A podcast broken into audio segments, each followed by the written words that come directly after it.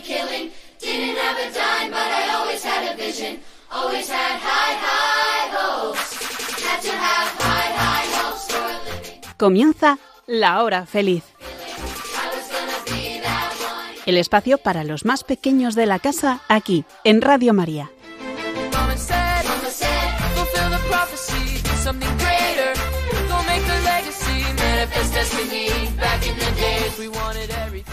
Hola, hola, ya estamos aquí de nuevo. Quien os habla, Yolanda Gómez, y me acompañan como siempre Elena, Blanca, Nuria y Sonia. ¿Qué tal, chicas? Bien. Bueno, ya sé que habéis tenido unos días muy intensos de exámenes, de trabajo. ¿Qué tal ha ido todo? Bien. Bien, sí. Bueno, da gusto con vosotras, ¿eh? Bueno, espero que nuestros amiguitos también hayan tenido unos, bueno, que les hayan salido bien los exámenes. Así que mucho ánimo para que continuéis aprendiendo y con ganas de, de seguir conociendo cosas nuevas. Y vamos con el sumario.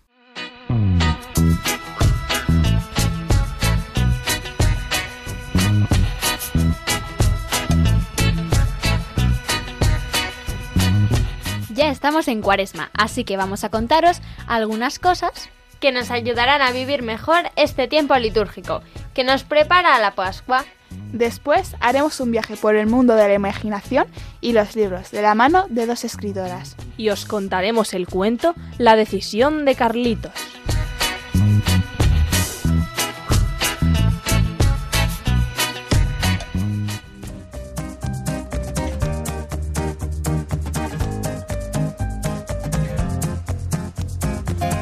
No hay que hacerse ilusiones.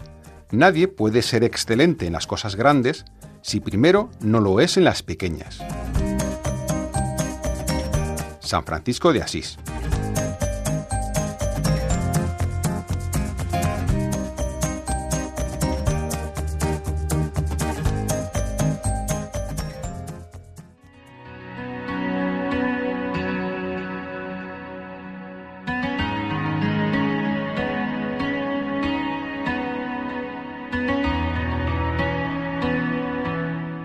María, Madre de Jesús, enséñanos a rezar con fe, con apertura de corazón y sencillez. No solo por nuestras necesidades, sino también por las de todos aquellos que sufren y necesitan de nosotros y de nuestra palabra de esperanza. Que de nuestra boca, como de la tuya, broten palabras de alabanza hacia el Creador y Dador de vida. Dios Padre nuestro, rico en amor y misericordia, que este tiempo se transforme en una oportunidad de crecer en nuestra fe y nuestra entrega a los demás. Que podamos encontrar momentos de alegría y felicidad y los compartamos con quienes nos rodean. Amén.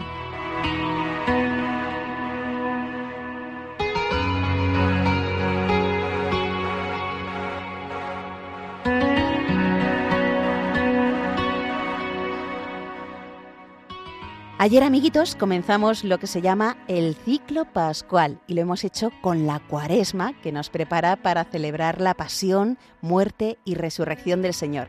Después se prolongará 50 días hasta Pentecostés.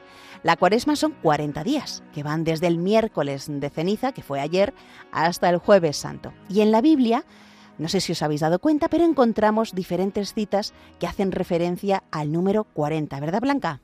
Sí, por ejemplo, los 40 días que duró el diluvio en la tierra en el tiempo de Noé. O los 40 años que caminó el pueblo de Israel en el desierto antes de poder entrar en la tierra prometida. Y los 40 días que esperó Moisés hasta que Dios eh, se manifestó en el monte Sinai y le dio las tablas con los mandamientos. Y como no, los 40 días que Jesucristo estuvo en el desierto. Allí se preparó para la misión que Dios le tenía encomendada. Por cierto, después de 40 días y 40 noches de oración y ayuno, fue tentado por el demonio, pero no pudo salirse con la suya. Como veis, aparece varias veces este número 40, que digamos que es casi siempre un tiempo de preparación para un acontecimiento muy importante y es por eso que la Iglesia escogió este número para la duración de la cuaresma. Otra cosilla que seguro que todos los que nos estáis escuchando ya lo sabéis, pero por si acaso vamos a recordarlo, que es bueno. A ver, ¿cuál es el color de la cuaresma? El morado. Eso es, que es el símbolo de penitencia y arrepentimiento. Y es un momento perfecto, este tiempo de cuaresma, pues para hacer una muy buena confesión, para practicar obras de caridad, eh, para tener un tiempo de silencio, de reflexión, de perdón y también de desapego de las cosas materiales. Bueno, ¿y cuáles son lo que se llaman las prácticas cuaresmales? Mirad, la respuesta de lo que es esto de las prácticas cuaresmales, la encontramos en el Evangelio de San Mateo, en el capítulo 6, versículos del 1 al 6, y luego saltamos al 16 al 18. Vamos a leerlo. Cuidad de no practicar vuestra justicia delante de los hombres para ser vistos por ellos. De lo contrario, no tendréis recompensa de vuestro Padre Celestial. Por tanto, cuando hagas limosna, no vayas tocando la trompeta ante ti, como hacen los hipócritas en las sinagogas y por las calles, para ser honrados por la gente. En verdad os digo que ya han recibido su recompensa. Tú, en cambio, cuando hagas limosna, que no sepa tu mano izquierda lo que hace tu derecha. Así tu limosna quedará en secreto, y tu Padre, que ve en lo secreto, te recompensará. Cuando oréis, no seáis como los hipócritas, a quienes les gusta orar de pie en las sinagogas y en las esquinas de las plazas para que los vean los hombres. En verdad os digo que ya han recibido su recompensa. Tú, en cambio, cuando ores, entra en tu cuarto, cierra la puerta y ora a tu Padre, que está en lo secreto, y tu Padre, que ve en lo secreto, te recompensará. Cuando ayunéis, no pongáis cara triste, como los hipócritas, que desfiguran su rostro para hacer ver a los hombres que ayunan. En verdad os digo que ya han recibido su paga. Tú, en cambio, cuando ayunes, perfúmate la cabeza y lávate la cara para que tu ayuno lo note no los hombres, sino tu Padre que está en lo escondido, y tu Padre que ve en lo escondido te recompensará. ¿Cuánto podemos aprender leyendo la Biblia, verdad? Bueno, otros detalles especiales de la cuaresma, además del color morado, es que desde ayer, desde el miércoles de ceniza, hasta lo que es la vigilia pascual, no cantamos el aleluya, porque es, es un canto, ese canto es la expresión de gozo de la resurrección, y por eso lo reservamos para la noche de Pascua. Y el Gloria tampoco se reza ni se canta en todo ese tiempo, excepto en la misa del jueves santo. Bueno, pues si bien la cuaresma es un tiempo penitencial, no es un tiempo triste, amiguitos, es más bien un tiempo de recogimiento, de meditación, que es el ambiente que nos permite estar atentos a la palabra de Dios, reflexionar sobre nuestra vida y dar pasos hacia nuestra conversión, pues para ser mejores. Y seguro, seguro que esto lo sabéis. A ver, la Iglesia nos invita a vivir este tiempo y caminar hacia Jesucristo a través de la oración, el ayuno y la limosna. Y también escuchar la palabra de Dios y ayudar a los demás, además de la conversión. Bueno, me encanta ver que, esto ya lo sabéis, de todos los, los, años en los que hemos estado hablando de la cuaresma, de la catequesis, y bueno, porque sois muy listas. bueno, pues amiguitos, la Iglesia nos anima a hacer oración frecuentemente, aprovechando, por ejemplo, la Sagrada Escritura como os decimos por aquí muy a menudo, la importancia de leer la Biblia, de buscar la palabra de Dios, y es que la palabra de Dios nos llama a la conversión y nos ayuda a ser mejores. También este tiempo de Cuaresma la Iglesia nos anima a dar limosna, o sea, a compartir lo que somos y lo que tenemos, no solo de lo que nos sobra, porque entonces no tiene ningún mérito. De esta manera, pues mostramos nuestro amor a Dios y a los demás, siempre eso sí, con gran respeto y sin buscar mm, prestigio o reconocimiento personal personal. Y cuando la Iglesia nos invita a hacer ayuno, se refiere, además de lo de ayunar, de no comer carne y demás, bueno, pues mm, hay otro tipo de ayuno. Es el ayuno de, de aquello que nos hace mal y nos aleja de Dios. Por ejemplo, el ayuno de mentiras, podemos proponérnoslo para este tiempo de cuaresma, el ayuno de hablar mal de los demás o de pensar mal de los demás, ayunar también de hacer lo que nos dé la gana, de ser egoístas, ayunar de ser perezosos, es decir, intentar hacer todo lo contrario. La intención del ayuno es ayudarnos a evitar el pecado y además así, pues acercarnos más al Señor. ¿Vale?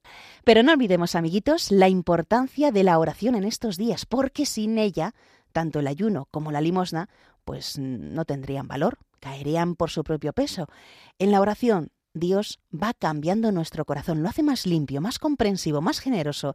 En una palabra, va transformando nuestras actitudes, que son negativas, y creando en nosotros un corazón nuevo y lleno de caridad, porque la oración es generadora de amor.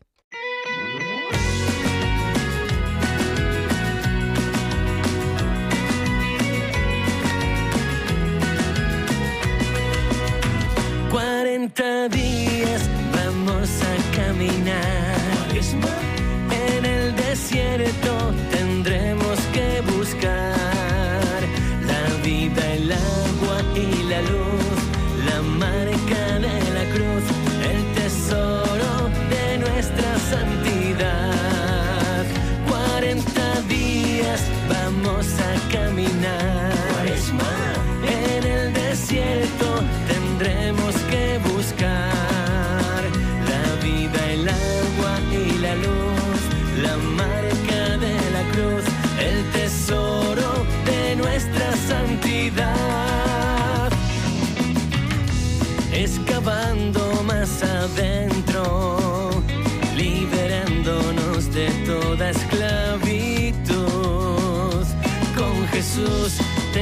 Venceremos y el tesoro encontraremos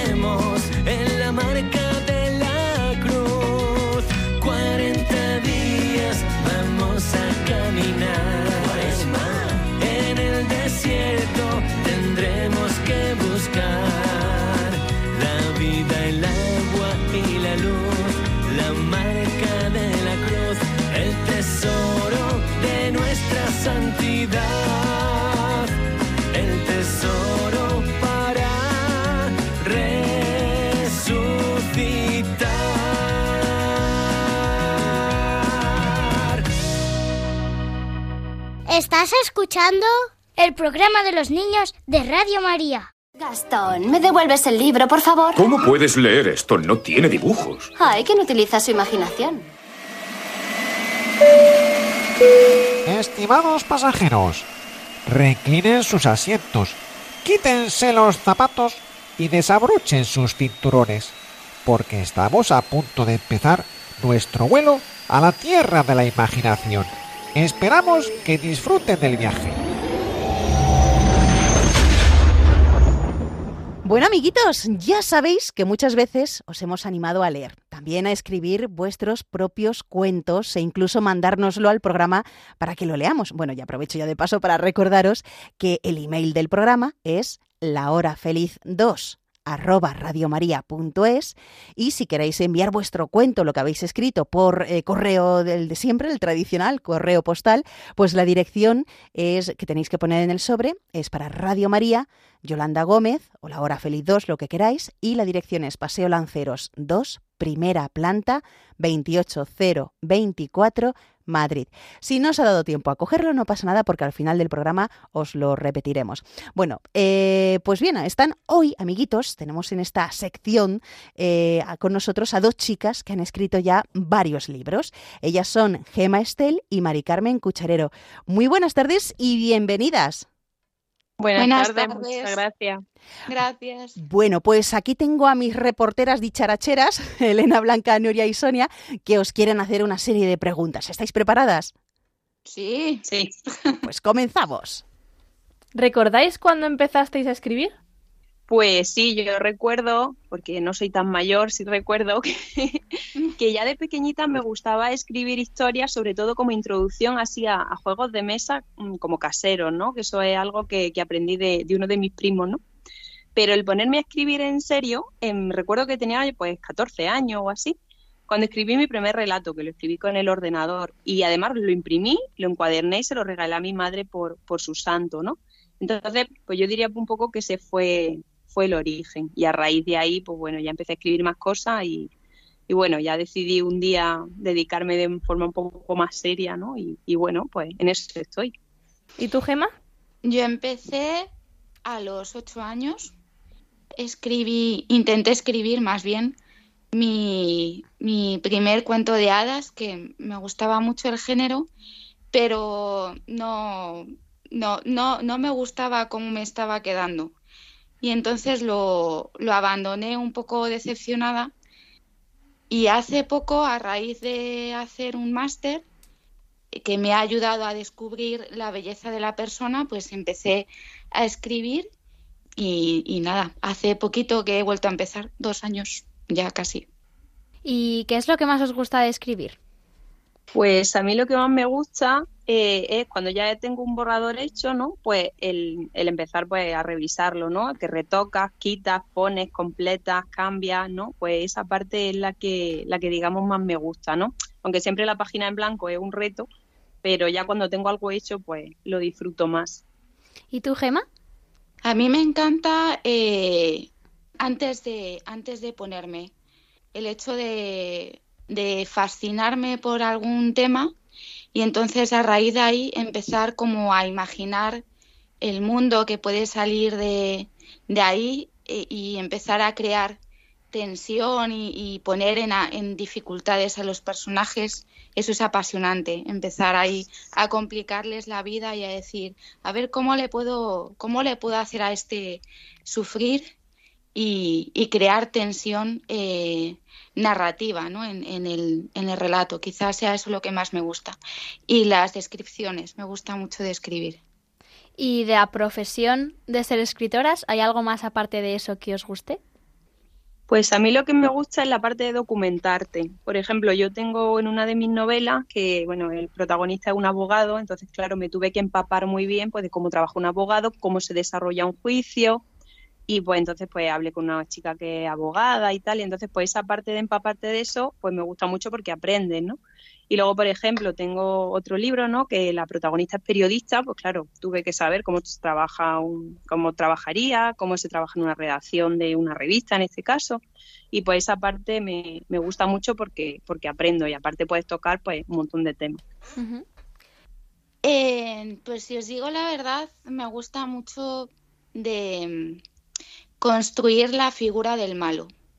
La figura del malo es para mí eh, súper importante en, en el cuento. eh, o sea, quizá en el cuento es como que cobra mayor importancia, ¿no? Aunque es verdad que en el género de Mari Carmen pues también, ¿no? Pero, pero el villano clásico siempre, siempre me ha apasionado y, quizás eh, el- ese personaje me, me motiva mucho a la hora de, de escribir.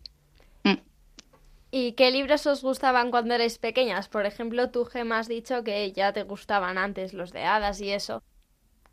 Yo empecé a leer cuentos desde muy pequeña, porque en mi casa las únicas que leemos somos mi hermana y yo, y yo empecé desde chiquitita.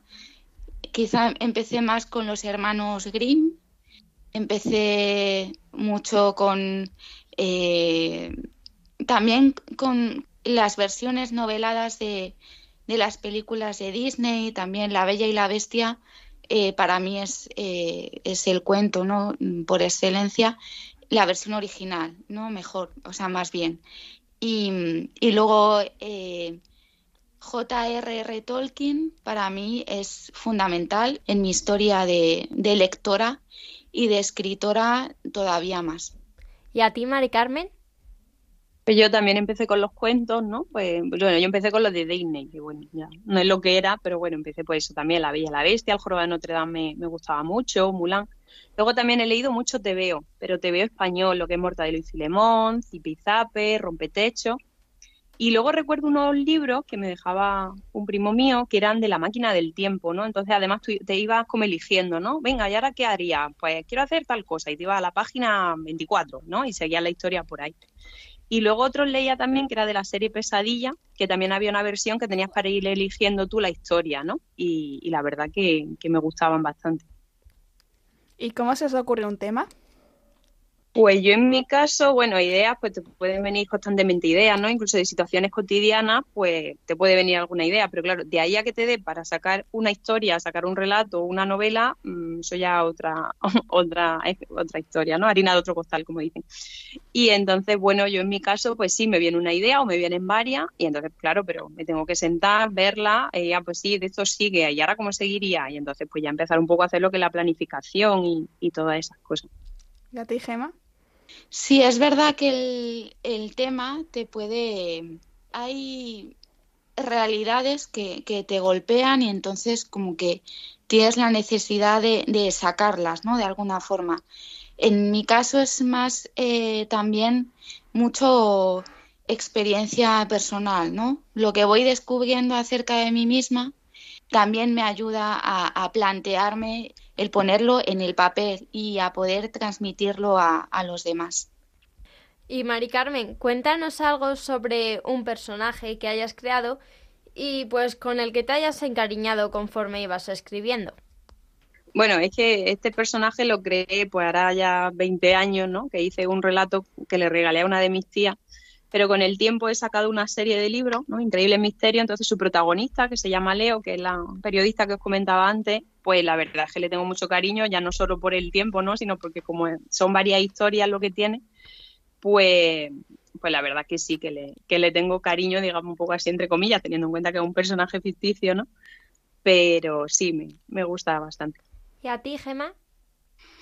Yo la verdad es que le tengo que agradecer a Mari Carmen porque gracias a, a la crítica que me hizo del, del, cuento, que el primero que publiqué, en el segundo que estoy escribiendo pude dar a luz a un villano muy particular, ¿no? Y la verdad es que me ha apasionado escribir acerca de él, de, lo que le mueve para ser malo, de la personalidad tan fuerte que tiene. Me ha encantado, me ha fascinado escribir sobre, sobre él. Y luego pues, también le tengo mucho cariño a, una sabia anciana que sale en, la siguiente novela, que bueno, pues es eh, fundamental ¿no? para, para salvar al pueblo que está en dificultad. ¿no? Quizá esos son los dos que ahora mismo más me, me tienen apasionada. Y así con todo lo que nos habéis contado, ¿vuestros libros son más para niños, para jóvenes o más mayores? Pues en mi caso sería más para jóvenes, jóvenes ya a lo mejor, bueno, jóvenes y jóvenes un poco mayores, ¿no? Pero bueno, yo es que para mí la juventud no es solo una edad física, ¿no? Sino que algo, un estado del corazón, ¿no? Así que yo para mí cualquier persona que tenga espíritu aventurero, que le gusten, pues eso, resolver enigmas y, y misterios y, y, las historias de amor, pero amor del de verdad. Y yo creo que le pueden gustar cualquiera de, de mis historias. ¿Y tú, Gema? Que a mí me pasa un poco como Mari Carmen. Mi género es el género de cuento de hadas, de, fantástico.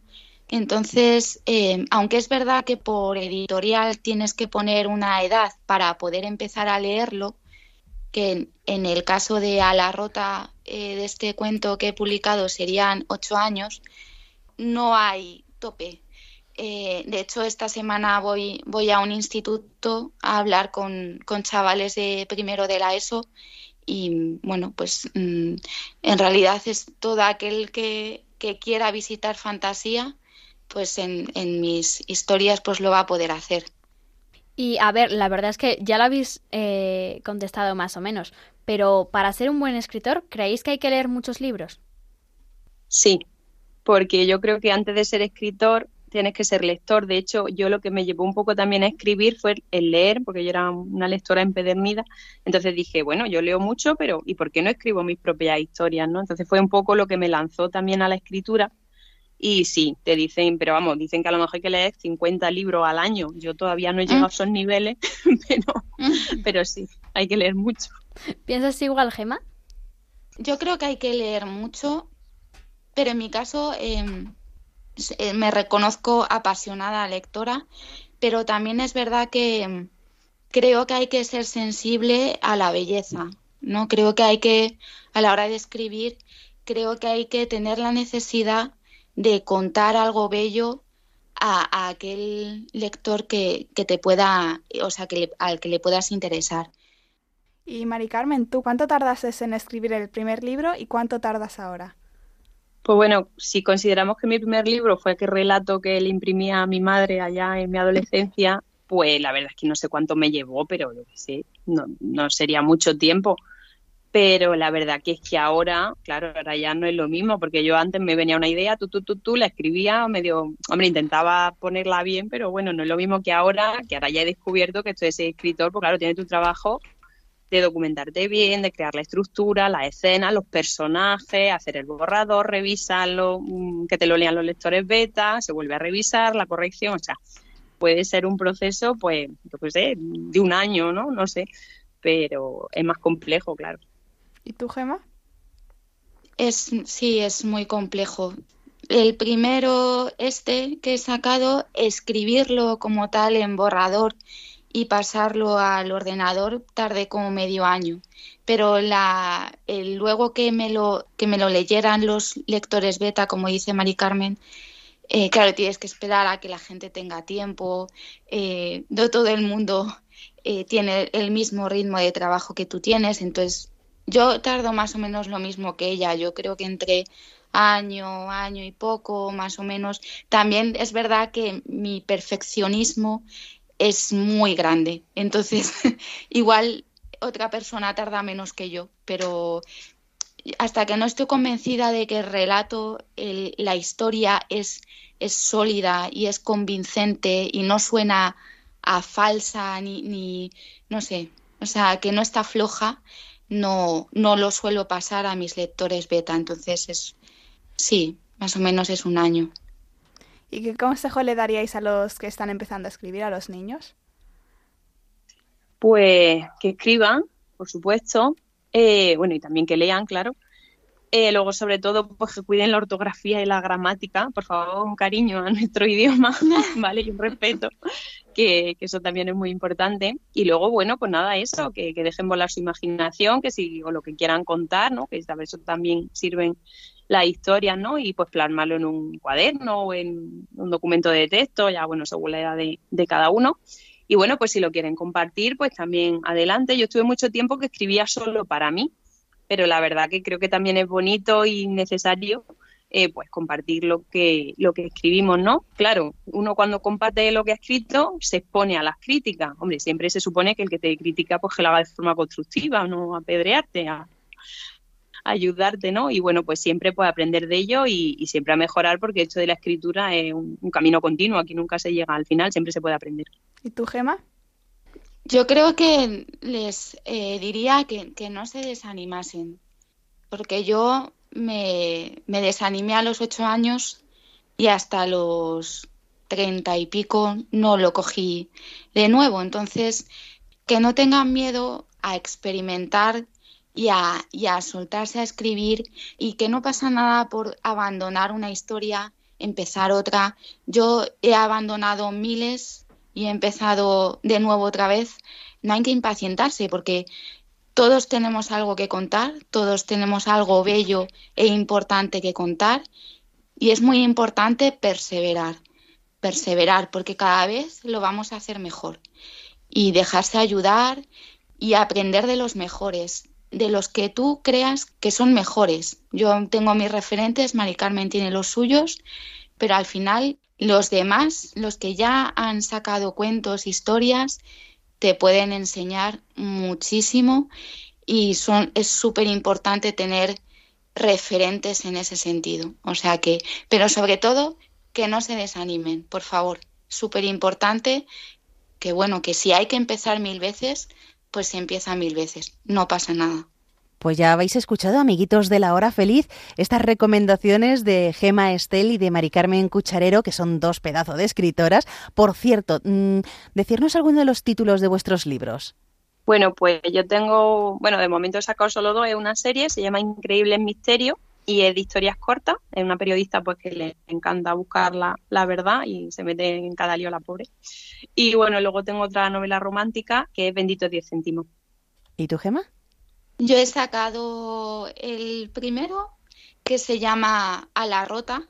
Es un cuento de hadas, porque el, no solo por el género, sino porque la, el, el, personaje principal es, es un hada. Y entonces, bueno, es un poco la historia de cómo se puede ser héroe sin necesidad de ser perfecto ni de tener los cánones que el mundo se supone que, te exige que tienes que tener, ¿no? Y de cómo la belleza está donde menos te lo esperas. Y pues es un poco, habla de, pues eso, de, de la belleza en, en, el, en el defecto que nosotros pensamos que es un defecto, pero que, pero que quizá no, entonces es un poco eso. Uh -huh. No, me ha gustado lo que has dicho, Gema. La belleza está donde menos te lo esperas. Pues bueno, como habéis visto, Elena, Blanca, Nuria y Sonia, ahí son unas en, en periodistas inquietas que tienen ganas de saber muchas cosas. Espero que os hayáis sentido muy a gusto, por lo menos aquí en, durante el programa. Sí, un placer. Ha sido maravilloso, la verdad. Muchas gracias. gracias. Muchas A vosotras. Pues gracias a vosotras, Gema Estel y Mari Carmen Cucharero, unas magníficas escritoras como hemos dicho. Y bueno, espero que por aquí, por la hora feliz, eh, podáis estar en otro momento y nos contéis otras nuevas historias que estéis allí escribiendo. Gracias. Gracias. Trabajamos como dos locomotoras a todo vapor y olvidamos que el amor es más fuerte que el dolor que envenena la razón. Oh, somos víctimas así de nuestra propia tonta creación y olvidamos que el amor es más fuerte que el dolor de una llaga en tu interior. Dos hermanos ya no se deben pelear, es momento de recapacitar, es tiempo de cambiar.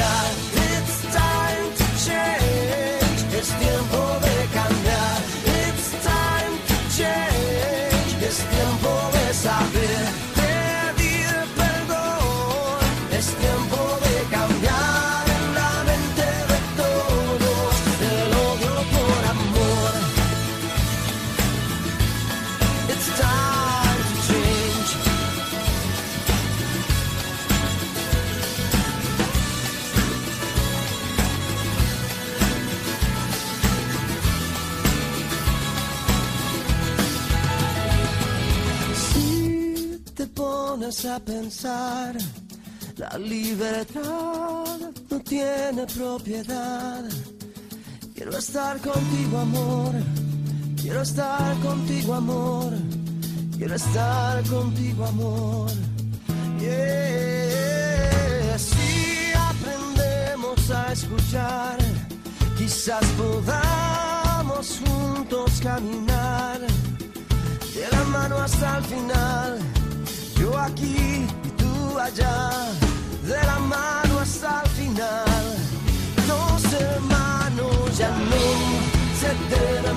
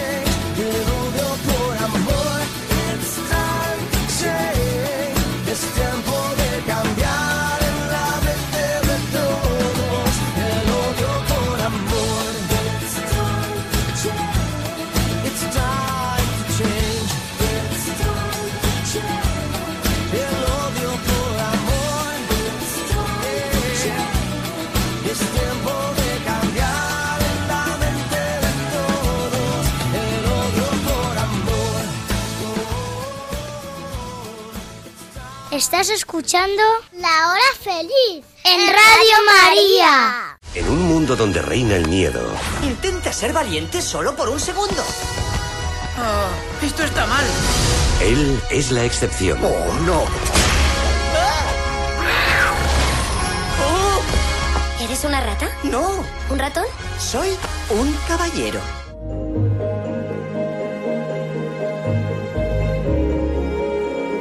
Chiqui Historias.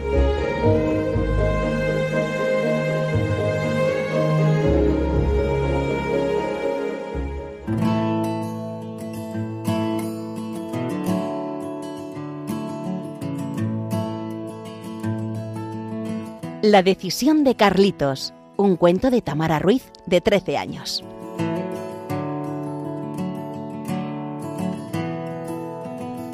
Carlitos era un niño muy pequeño, lento y torpe, y aunque siempre se esforzaba, era muy malo en los deportes.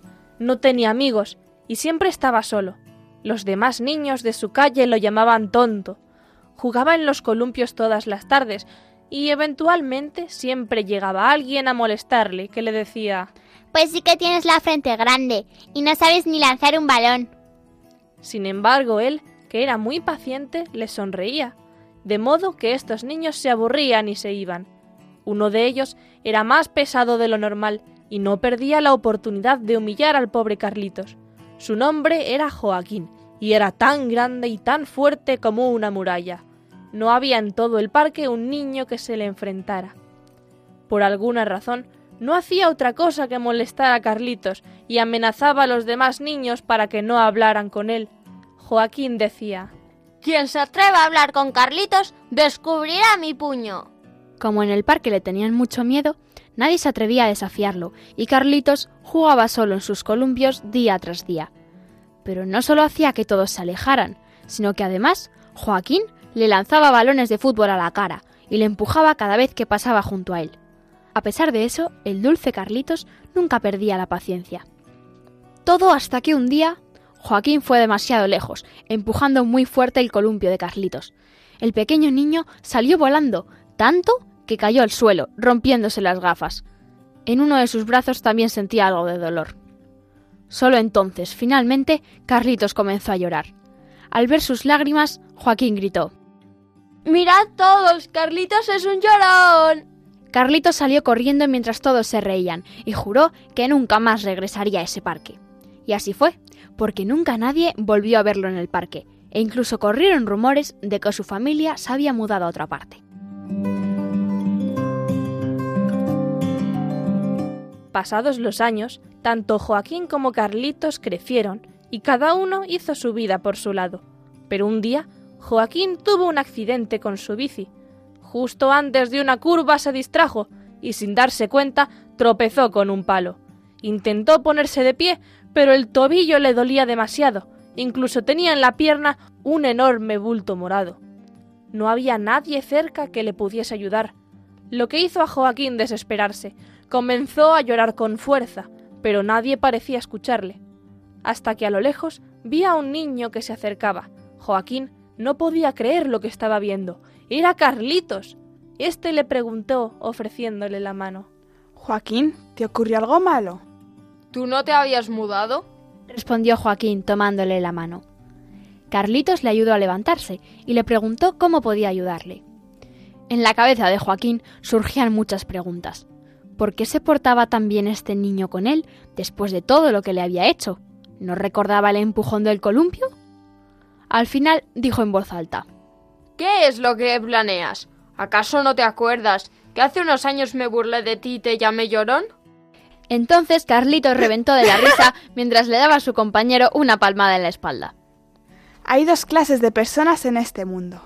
Las que cuando son heridas quieren hacerse más fuertes y las que pierden el rumbo.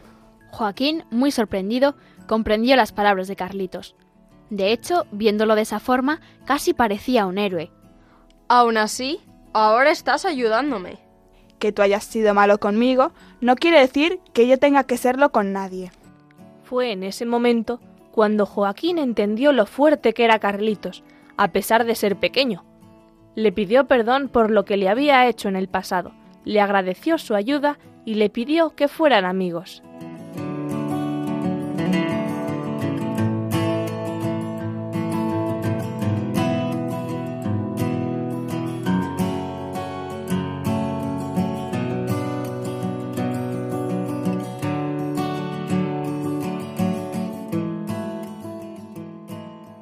Pues a un héroe verdadero no se le mide por la magnitud de su fuerza, sino por la fuerza de su corazón.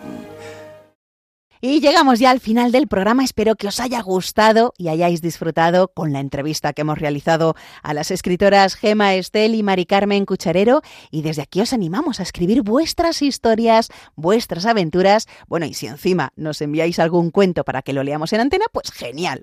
Os recordamos el email del programa. La hora feliz 2 arroba radiomaria.es. Y también os podéis escribir por carta y esta es la dirección blanca.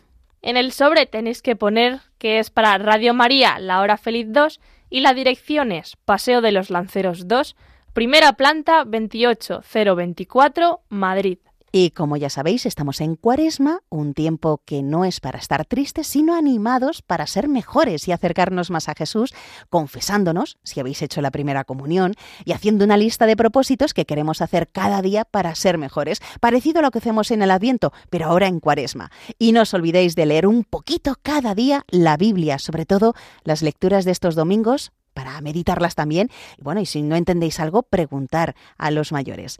Y solo me queda agradecer a Elena, Blanca, Nuria y Sonia su estupenda colaboración en el programa de hoy. Gracias, chicas. De nada y no dejéis de ser creativos. Y si queréis volver a escuchar de nuevo este programa u otros anteriores, lo podéis hacer en el podcast de Radio María. Para ello, tenéis que entrar en la página web www.radiomaria.es y buscar La Hora Feliz de Yolanda Gómez.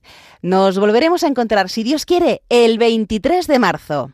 Y vosotros sed buenos. Sí, se puede. Sí se puede.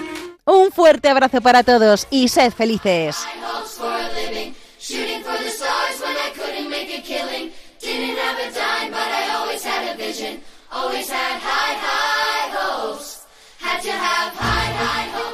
Así concluye La Hora Feliz, el espacio para los más pequeños de la casa aquí, en Radio María.